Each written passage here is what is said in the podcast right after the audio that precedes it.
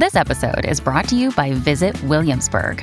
In Williamsburg, Virginia, there's never too much of a good thing. Whether you're a foodie, a golfer, a history buff, a shopaholic, an outdoor enthusiast, or a thrill seeker, you'll find what you came for here and more. So ask yourself, what is it you want? Discover Williamsburg and plan your trip at visitwilliamsburg.com. Hey, it's Ryan Reynolds, and I'm here with Keith, co star of my upcoming film, If, only in theaters, May 17th. Do you want to tell people the big news? All right, I'll do it. Sign up now and you'll get unlimited for $15 a month in six months of Paramount Plus Essential Plan on us. Mintmobile.com slash switch. Upfront payment of $45 equivalent to $15 per month. Unlimited over 40 gigabytes per month. Face lower speeds. Videos at 480p. Active Mint customers by 531.24 get six months of Paramount Plus Essential Plan. Auto renews after six months. Offer ends May 31st, 2024. Separate Paramount Plus registration required. Terms and conditions apply if rated PG. Another day is here and you're ready for it. What to wear? Check. Breakfast, lunch, and dinner? Check. Planning for what's next and how to save for it? That's where Bank of America can help. For your financial to-dos, Bank of America has experts ready to help get you closer to your goals. Get started at one of our local financial centers or 24-7 in our mobile banking app. Find a location near you at bankofamerica.com slash talk to us. What would you like the power to do? Mobile banking requires downloading the app and is only available for select devices. Message and data rates may apply. Bank of America and a member FDIC. Hola, esto es New Books Network en español. Hola, esto es New Books Network en español. Les habla Paula de la Cruz Fernández, anfitriona de este canal de la revista académica Journal of Evolutionary Studies in Business. En este canal vamos a presentar los nuevos volúmenes, pero también eh, volúmenes de los archivos de la revista. Según, eh, bueno, pues cuando vayan saliendo presentaremos los nuevos, pero hoy tenemos el placer de entrevistar al editor Félix Barahona Márquez, que trabajó en el, especial, el Special Issue Presence of Chinese Businesses in the World. Y también tenemos como invitada a Lourdes Casanova, que publicó uno de los artículos de este Special Issue eh, Inversión China en, en, el mundo, que, eh, y además pues bueno, vamos a poder hablar de las nuevas investigaciones o de, los nuevos, de las nuevas tendencias en, estas, en estas eh, inversiones, de lo cual ambos investigadores saben mucho y son expertos. Eh, voy a empezar por presentar a, la doctora Lourdes Casanova. Ella es doctora en sociolingüística por la Universidad de Barcelona.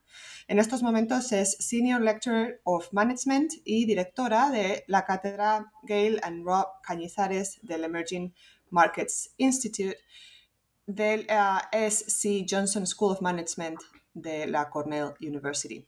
También fue entre 2018 y 2021 eh, Visiting Professor en Wenzhou University en China. Entre sus más recientes publicaciones se encuentran eh, la de 2021, el artículo En busca del sueño latinoamericano en Foreign Affairs Latinoamérica y también en, en 2021 el artículo La pandemia, un punto de inflexión para las empresas españolas en Iberoamérica y en el mundo en documentos de trabajo de la Fundación Carolina. También me gustaría destacar dos de sus libros. Ella es coeditora del libro publicado en 2021 From Copycats to Leaders, Innovation from Emerging Markets y un libro que espero que salga pronto en New Books Network en español y eh, ojalá también en New Books Network, eh, Global Latinas Emerging Multinationals from Latin America. Presento a Félix Barahona Márquez, que es eh, también doctor, economista, doctor en empresa por la Universidad de Barcelona, profesor titular en la Universidad Mediterránea de Barcelona y profesor asociado en la Universidad de Barcelona.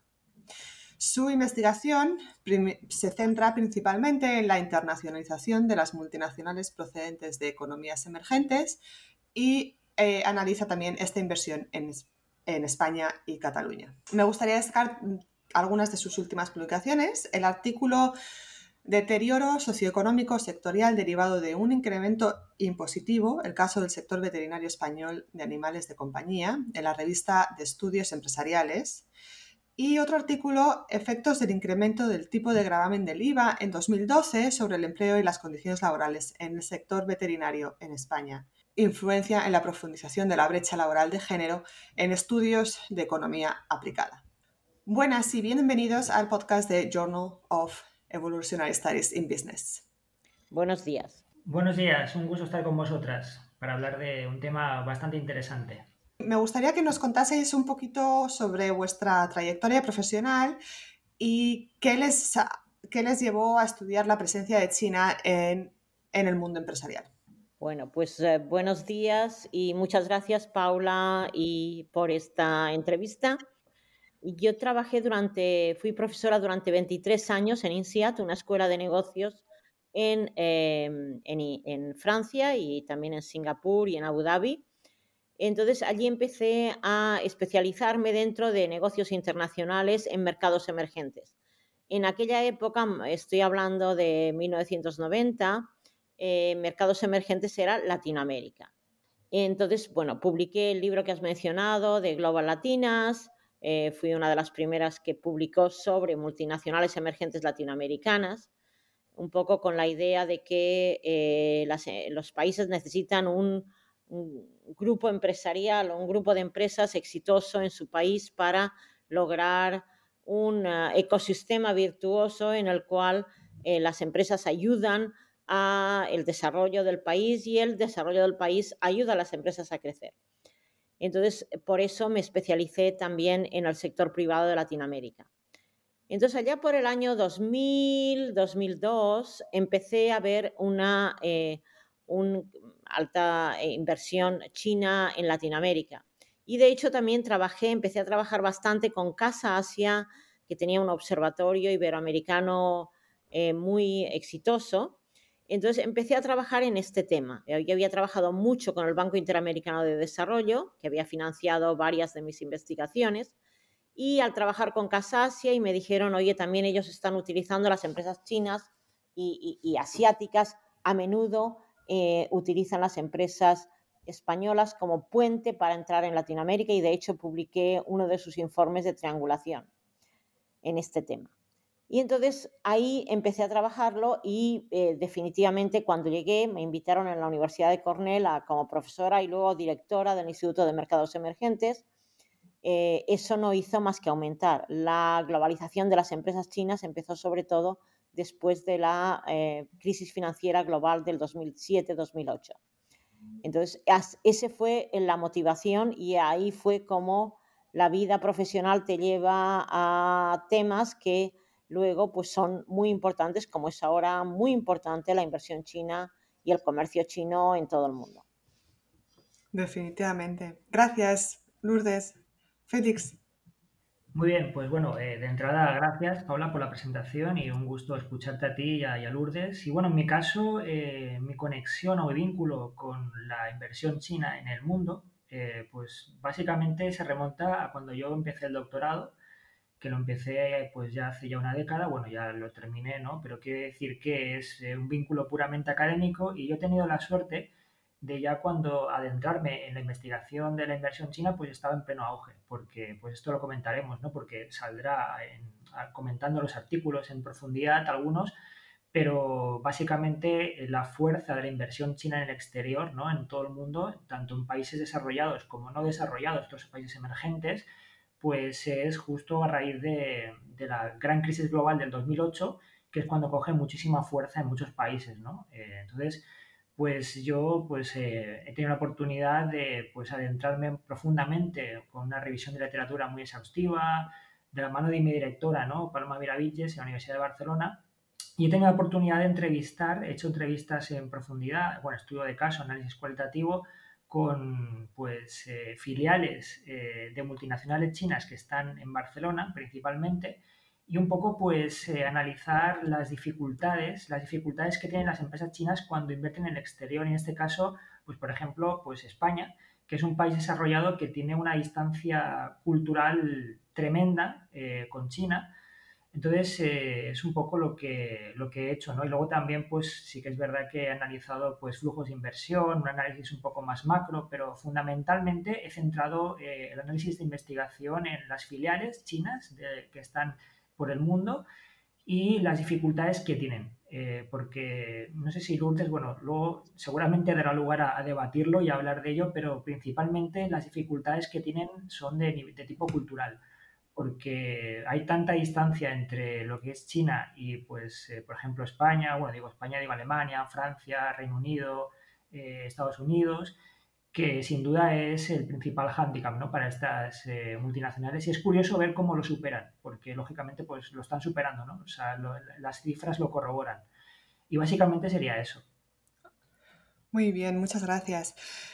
Eh, bueno, luego os preguntaré quizás en contextualizar la inversión hacia el extranjero, la inversión outward um, investment eh, de China, cuando empieza y demás, creo que es un tema importante y, que además puede ayudar a muchos estudiantes que están empezando ahora a estudiar las inversiones chinas en el resto del mundo. Así que, pero me gustaría primero eh, hablar sobre cómo surgió la idea de este special issue y quizás cuáles son las lagunas más visibles ¿no? que existen en el estudio de la presencia china eh, en, la, economía global. Bien, pues eh, en este caso, eh, la verdad que la, idea original ¿no? de que teníamos que hacer algo en, torno a la revista, ¿no? a un special issue sobre China fue de, Paloma Fernández, que bueno, pues fue la que digamos que buenamente, siempre hablando, pero me embaucó para esto y curiosamente coincidió cuando yo ya había leído la tesis y pues la verdad que me dio total libertad para crear este especial número ¿no? sobre la inversión china en el mundo, que como tú bien dices, Paula, pues sí que es verdad que hay muchísimo publicado, es decir, se, están publicando sobre la inversión de, de, China en el extranjero, pues con fuerza, ¿eh? digo, desde principios de, la, de, la, de, los 2000, es decir, pues primera década de los, del siglo XXI, pues ya surgieron en literatura un montón de, de estudios, publicaciones, Luego también, pues desde el punto de vista más, quizá más práctico, pues también hay informes, hay estudios, hay intereses, ¿no? globalmente, pero eh, digamos que había ciertas, digamos, gaps eh, a cubrir, ¿no? Que es un poco, pues, situar el fenómeno en sí, analizarlo en profundidad eh, y, pues, darnos cuenta un poco de, cuáles son las circunstancias, ¿no? Concretas, ¿no? y sobre todo también en profundidad y el trabajo, por ejemplo, de Lourdes que, que hizo Conan en su momento, pues habla en profundidad de las fusiones y adquisiciones, es decir, de los modos de entrada eh, y todo esto, ¿no? Pero digamos que es un fenómeno tan grande que la verdad que a día de hoy pues siguen habiendo lagunas y continúan habiendo y pues como algún artículo eh, también destaca del, del Special Issue, pues digamos que esto prácticamente acaba de empezar, la verdad. Bueno, eh, yo quería añadir que, como ha comentado em, Félix, em, en el instituto publicamos desde el 2016 un informe sobre multinacionales emergentes. Y el primero, el del 2016, tenía como título de, El surgimiento de China, el surgimiento de las empresas multinacionales chinas, que realmente es impresionante. Y de hecho, ahora estamos preparando con la profesora Chen Limin de la Universidad de Wuhan en China una, un follow-up, una continuación de, ese, de, esa primera special issue que hizo, eh, que fue editor eh, Félix. O sea, eh, somos tres editores de la revista, Paloma, y yo y una tercera que ahora vamos a, porque estaba el, el, que, el que hacía, lo hacía antes, se ha ido Jaime, entonces, eh, y definitivamente China está en la mira, como dicen Félix, de, absolutamente todos los investigadores. Yo creo que primero hay un gran desconocimiento de las empresas chinas. Se ha hablado mucho del crecimiento económico chino, pero mucho menos de las, eh, de las, em, de las ah, inversiones chinas. En el informe que publicamos, como he dicho anualmente, con la profesora Ann Miru, que, que estuvo antes en el World Investment Report en UNCTAD, en ese informe em, seguimos eh, la evolución de las empresas chinas y eh, tenemos ahora en el Fortune Global 500, que es uno de los rankings más antiguos que hay con, una, con la posibilidad de analizar datos longitudinalmente, desde el año pasado hay más empresas chinas que norteamericanas, lo cual eh, es, es, un ranking que se empezó en Estados Unidos, que es un ranking que ha tenido siempre una gran fuerza en Estados Unidos. Las empresas americanas son las que más estudiamos en los programas de MBA porque son el parangón de gestión excelente, de innovación, de, de, de, rigor en cuanto a operaciones, en cuanto a gestión de todo tipo. Entonces, eh, sí, estas empresas son diferentes muchas son eh, propiedad del gobierno de, en cuanto a propiedad, en cuanto, y son, pero son, no vamos a engañarnos, muy internacionales. Por ejemplo, el Banco Mayor del Mundo, ICBC, un banco chino, está en más de 50 países y territorios en el mundo. está en tantos países como JP Morgan. Este banco tiene más o menos unos 30 años y JP Morgan más de 150. Entonces se han eh, internacionalizado de forma muy rápida y en muchos países. La segunda empresa más grande del mundo por, ventas, eh, eh, State Grid Corporation of China, ah, la empresa eléctrica más grande, con diferencia de muchas otras, está también en toda Latinoamérica, está en, en Europa y quiere crear una red de tendido eléctrico en todo el mundo. Tiene un proyecto que se llama JACO. O sea que eh, estas empresas, número uno, son enormes, también debido a, la, talla del, mercado chino, que es muy grande, y segundo, no ve, eh, muy internacionales, y tercero, cada vez más muy innovadoras. No digamos Huawei, una de las empresas que más invierte, según el European Scorecard, en eh, patentes y en investigación y desarrollo. Entonces, realmente empresas muy grandes, muy globales, no vamos a olvidarlo, y también eh, cada vez más muy innovadoras. Lourdes, si tuviésemos que poner, o, Félix, si tuviésemos que poner una fecha para el comienzo, cuál es el origen de, esta, de este resurgimiento, no, no resurgimiento, pero de este, de este cambio, ¿no? de este incremento en inversión china, ¿qué, década es? Claramente la, em, la crisis financiera global, Global Financial Crisis del 2008-2009. Ese es el momento en el cual las empresas chinas empiezan a fusionar para, para, ser más grandes y no es que empezaran a salir entonces, pero empiezan a salir entonces de una manera masiva. Si vemos datos de eh, fusiones y adquisiciones, mergers and acquisitions, en el 2015-2016 em, la, la, eh, China en un momento dado casi supera a Estados Unidos en cuanto a volumen del total de transacciones y si miramos a inversión directa fuera del país, eh, China se, ha situado en el número dos del mundo por detrás de Estados Unidos y a veces el número uno. O sea, China es el principal destino y el principal origen de inversiones extranjeras. Eh, o sea, en algunos años. Entonces, eh, ha sido masivo, ha sido muy rápido y sobre todo desde entonces. Es la, década del 2010. Vamos a ver ahora, porque ahora estamos en una nueva fase de globalización con la pandemia, con la terrible guerra en Ucrania, eh, sanciones. Estamos en un mundo mucho más complicado, pero los datos que vemos de momento es que, aunque sí, las empresas chinas se están reconcentrando en China también, también mantienen sus inversiones en África, en uh, Latinoamérica y en Estados Unidos de una forma y otra u otra y, también en Europa. Muy bien. Félix, te voy a preguntar, eh, vamos, la siguiente pregunta va dirigida a tu labor como eh, editor del Special Issue. ¿Nos puedes dar un poquito de, de overview, de visión sobre los eh, las inversiones de China en América Latina y con un poquito más de, especificidad en, Brasil y en el Caribe, que hay dos artículos en el Special Issue que, que tocan este tema. Pues sí, eh, lo, que ha dicho Lourdes, bueno, totalmente de acuerdo. Y, también hay un detalle, aparte, antes de entrar en esta cuestión, muy breve, es que eh, hasta el 2004 las empresas privadas chinas no podían invertir fuera.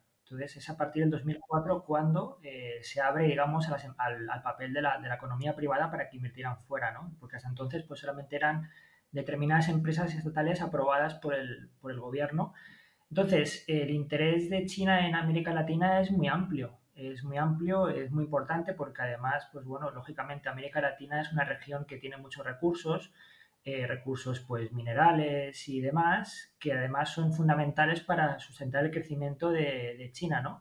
Que sí que es cierto que el crecimiento económico chino en los últimos años pues eh, ha descendido, eh, está creciendo a un ritmo claramente menor al que venía haciendo pues hace una década y más, pero bueno, también es verdad que cuando se alcanza un determinado tamaño, seguir creciendo tan fuerte prácticamente es imposible, ¿no? Eh, pero digamos que, por ejemplo, entrando en cuestión, ¿eh? pues las inversiones chinas en América Latina, el trabajo de, de, Diego Kerr, Laura Rienda y Rosario Andreu, este artículo, pues básicamente ellos hacen un estudio cuantitativo de, pues, ver qué es lo que frena y qué es lo que no frena a las inversiones chinas en América Latina, ¿no? Que sí que es verdad que hay mucho interés en ellas, en la región, por los recursos, lo que he dicho, pero por ejemplo en ese caso, pues, eh, pues la distancia cultural sí que frena eh, la, inversión china en América Latina, pero por ejemplo lo que es el riesgo político, pues eh, no lo frena, es decir, no afecta, no influye, es una variable que pues que no, no influye. Entonces, por ejemplo, en, Brasil, ¿no? que, el trabajo de, pues, el trabajo era de, Armando Dalla Costa, eh, pues básicamente la inversión china en Brasil crece significativamente a raíz del 2009. Antes, pues no era, digamos, muy, muy fuerte. Entonces, sí que es verdad que eh, a, raíz del 2009, bueno, a partir del 2009, pues hubo un fortalecimiento ¿no? de las relaciones bilaterales, acuerdos comerciales entre pues, ambos países, China-Brasil, y eso pues fortaleció. Eh, y sí que es verdad que pues no solamente buscan recursos naturales, sino que se va diversificando, porque ven América Latina, China, digamos, ve a América Latina no como una fuente no como un suministro importante y necesario de, de, inputs para poder seguir creciendo, sino también como mercados interesantes. En concreto, por ejemplo, pues Brasil, claro, si hablamos de América Latina como, como mercado destino, fundamentalmente hablamos de pues Brasil, México, ¿no? Aunque sí que es verdad que hay otras economías también muy dinámicas e interesantes, pero por tamaño es obviamente que son estos dos países los que son los que han recibido eh, principal inversión de China, Brasil y México.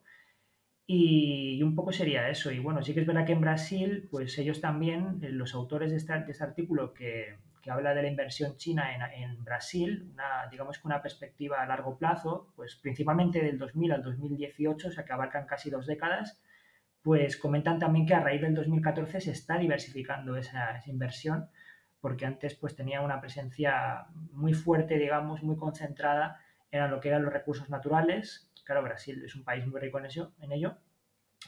Y también pues analiza cuatro casos ¿no? en, cuestión, hace también un pequeño análisis cualitativo, digamos, eh, hablando un poco de la, evolución que ha tenido Sinopec, eh, una, empresa de petróleo, eh, Didi Chuxing de tecnología, una startup, State Grid de electricidad, Sherry de automoción.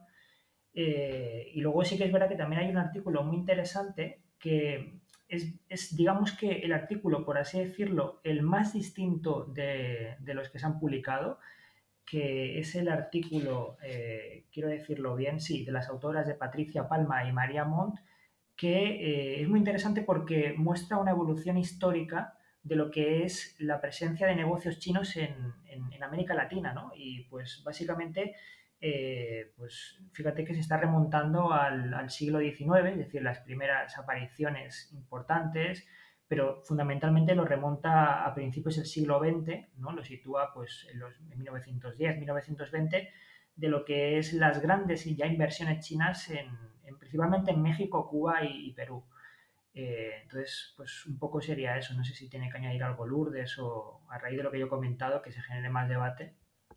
Eh, yo también, eh, a ver, em, eh, hay que buscar, a ver, la, la, inversión china en Latinoamérica empezó en parte con, ah, con Huawei. Huawei visitó en, al principio de los años 2000 a Telefónica y le ofreció sus productos. Entonces Telefónica decidió probar, Telefónica era el mayor cliente de Alcatel, eh, de, la, de, la, empresa que ya no existe, que está en bancarrota, y eh, empezó a probar los artículos de, los, de, Huawei, que, que de, equipo para telecomunicaciones, a principios de los años 2000. Y los probó en Latinoamérica, no lo probó en Europa. Y entonces, a partir de ahí, se creó una gran alianza entre Huawei y Telefónica, que luego fue, evidentemente, América Móvil. Y, eh, y ahí fue eh, una gran diferencia con respecto a lo que ha sido, como comenta Félix, la inversión inicial en eh, productos de en importar petróleo, en importar soja de Brasil y Argentina, cobre de, de Chile y Perú y tierras raras que, está importando y está invirtiendo mucho en Chile, Perú y, eh, y Bolivia. Si miramos eh, al comercio, eh, China está interesada sobre todo en productos, en commodities, en lo que son uh, materias primas. Y o sea que, que, que, su gran apuesta por Latinoamérica es esta, pero también la ve, como comenta Félix, como un lugar donde a veces probar sus inversiones, ver cómo funcionan. ICBC compró un banco eh, de hecho de sudafricano, que casualmente tenía una red de banca en, en, en, eh, en Argentina, eh, ICBC, entonces está pues muy fuerte en Argentina. O sea que a veces son inversiones que son un poco como, como por casualidad. Pero bueno, State Grid es la gran inversora, es la gran inversora, es una de las grandes inversoras, empresas inversoras en China. Y aunque sí, China está creciendo, creciendo menos, pero claro, el volumen de la economía china hace que China no va a poder seguir creciendo a 10%. Eh, por comparar, China tiene el, tamaño de, la, de, Estados Unidos del 2014, que fue un muy buen año para, eh, para el crecimiento en Estados Unidos, y ese año Estados Unidos creció y todo el mundo la alabó enormemente, un 4%. China está creciendo más que eso. Entonces, mientras siga España, eh, em, mientras China siga creciendo tantísimo, añade una Australia, una economía australiana por año. Entonces, el crecimiento chino es tremendo. Eh, acabo de volver de Colombia y en Colombia eh, la inversión china ha sido también tremenda en los últimos cinco años. O sea que una vez que funciona, todo va rápido. Entonces, lo que me decía la, la, Cámara de Comercio China colombiana es que en realidad ellos hicieron una subasta para la construcción del metro. ¿Quién puede construir hoy un metro a un precio razonable? Pues los eh, chinos, los alemanes y, eh, quizá, bueno, pocas, empresas de pocas naciones. Y entonces China dio la oferta más razonable y contrataron a China. Y luego también State Grid, volviendo a eso, está considerando construir 700 kilómetros de tendido eléctrico en electricidad continua. Entonces, esto, dos grandísimas inversiones de Colombia en Colombia de empresas chinas. Mm. O sea que esto está continuando. Para terminar, os quería preguntar sobre que es justo el artículo de María Fernández Moya y Paloma Fernández Pérez em, sobre la transferencia de conocimiento, ¿no? Mm, sabemos que, se hacen estas inversiones eh, masivas eh, desde China, pero ¿cuál, ¿qué es lo que podemos eh, analizar en cuanto a la transferencia? ¿Cómo funcionan las empresas chinas en, estos países, en América Latina y en España? ¿Qué tipo de transferencia de conocimiento, de tecnología mm, se, se realiza o es más bien, o es también unilateral como la inversión? Sí, sí, sí, mira, pues eh, a ver, eh, el artículo de, María Fernández eh, Moya y Paloma Fernández es interesante porque, a ver, destaca una cosa, ¿no? Y es un poco lo que es el papel de las redes. El papel de las redes, networks, que básicamente, pues en China, por la cultura, digamos que es una cultura, pues la, forma de hacer negocios en China, que se llama, tiene un término que se llama Guanxi, que es cómo hacen ellos negocios y pues tiene varios componentes, porque es algo que es, digamos, en, realidad muy filosófico, muy profundo, ¿no? Pero bueno, aplicado a los negocios es que hay varios componentes como el componente afectivo, el componente de largo plazo, eh, poner suma atención a las comunicaciones, a las formas y digamos que eh, ellas, eh, las empresas chinas, siempre tienen, sobre todo cuando encaminan su inversión a países desarrollados, por ejemplo, pues todo lo que es la eurozona, eh, pues Australia, eh, Japón, Estados Unidos sobre todo, pues tratan de aprender. Entonces, es interesante cómo eh, se, hace esa, cómo, cómo se, es efectiva, digamos, esa transferencia de, de, tecnología, de comunicación, de aprendizaje, porque aprenden bastante rápido y digamos que la idea siempre es tratar de aprender para replicarlo en China. Aunque no desmantelar para nada, no, digamos, eh, pues acabar con, esa generación de conocimiento de los países desarrollados, las empresas que van comprando fundamentalmente, ¿no? Porque eh, esto, por ejemplo, en el trabajo de Lourdes y Anne lo comentan de que, pues, principalmente las inversiones, que el modo de, inversión, ¿no? De que cuando hablamos de, proyectos de nueva creación, siempre o generalmente se encaminan o son destinos, pues, eh, África, el resto de Asia, pero lo que es en países desarrollados, cómo acceden, cómo invierten, quiero decir, es mediante la fusión y adquisición. Y el tema es que, pues, siempre hay como un lazo continuo para, para transferir esa información y para ello utilizan mucho, pues, expatriados. Básicamente, eh, pues yo al menos lo que puedo comprobar que en, en, análisis cualitativos que he hecho, entrevistas en profundidad, es que crean equipos mixtos eh, en los cuales pues hay pues personas chinas de confianza de la matriz china que también, por cierto, ven eh, su estancia allí a, corto plazo, porque para ellos es una forma de, promo, eh, digamos, promocionar en la matriz y regresarse a China y pues ganarse el estatus de, de boss, de, jefe y vivir mejor. O sea, que ellos no, no, no contemplan eh, mandar expatriados a largo plazo, sino que es pues a un corto medio plazo. Y digamos que es, es, interesante lo que, lo que comentan, lo que apuntan en el trabajo pues las autoras sobre cómo se, se, transfiere ese, ese, conocimiento, ese aprendizaje y también cómo se transfiere esto al espíritu emprendedor y digamos, porque ellas pues hacen un estudio de caso en profundidad, ¿no? Del caso de Hutchinson Wampoa y cómo, qué conexión hay pues con el grupo Carson México y Pau de Azúcar en Brasil. Pero la verdad que es un tema bastante, bastante interesante y profundo y aquí ya digamos que se entremezcla el tema cultural y da lugar a hablar bastante. No sé si tiene algo que añadir Lourdes o... Eh, como ya, como ha dicho, nosotros hemos estudiado también por qué se va, por qué las empresas chinas va, se internacionalizan y un componente muy importante es búsqueda de, materias primas que el gran crecimiento de la, de la, economía china necesita, pero también aprendizaje. y cómo, cómo entienden el, eh, como entienden esto como un aprendizaje, entonces eh, cambia por completo, cambia por completo en el sentido de que, eh, de que no les importa equivocarse muchas veces y se equivocan y vuelven a aprender.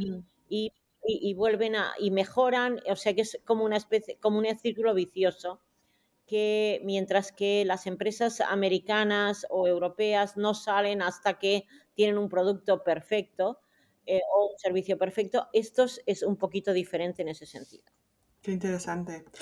Pues muchas gracias a los dos. Hoy hemos tenido el placer de entrevistar al editor de la, del Special Issue, eh, Félix Barahona Márquez, de la Universidad Mediterránea de Barcelona, y eh, a Lourdes Casanova, de Cornell University.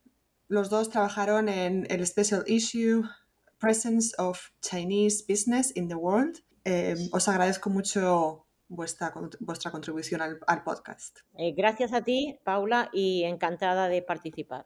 Un gusto, el gusto es nuestro.